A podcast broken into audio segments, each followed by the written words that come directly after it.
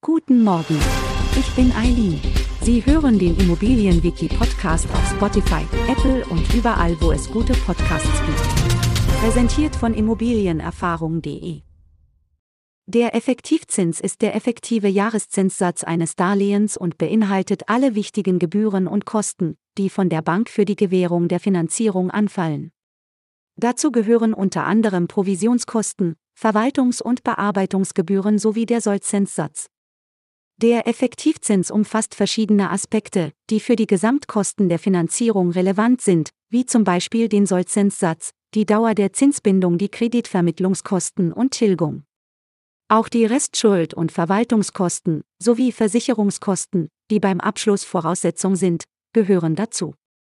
Doch es gibt auch Kosten, die nicht im Effektivzins enthalten sind, wie etwa Bereitstellungszinsen, Kontogebühren, Gebühren für eine mögliche Teilvalutierung oder Kosten für die Nichterfüllung der Vertragsbestandteile und die Grundbucheintragung der Bank.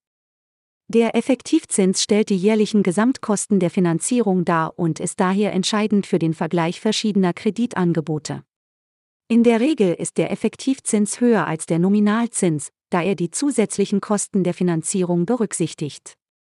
Der Nominalzins hingegen bezieht sich nur auf die Zinsen für das geliehene Darlehen selbst, ohne die weiteren Finanzierungskosten.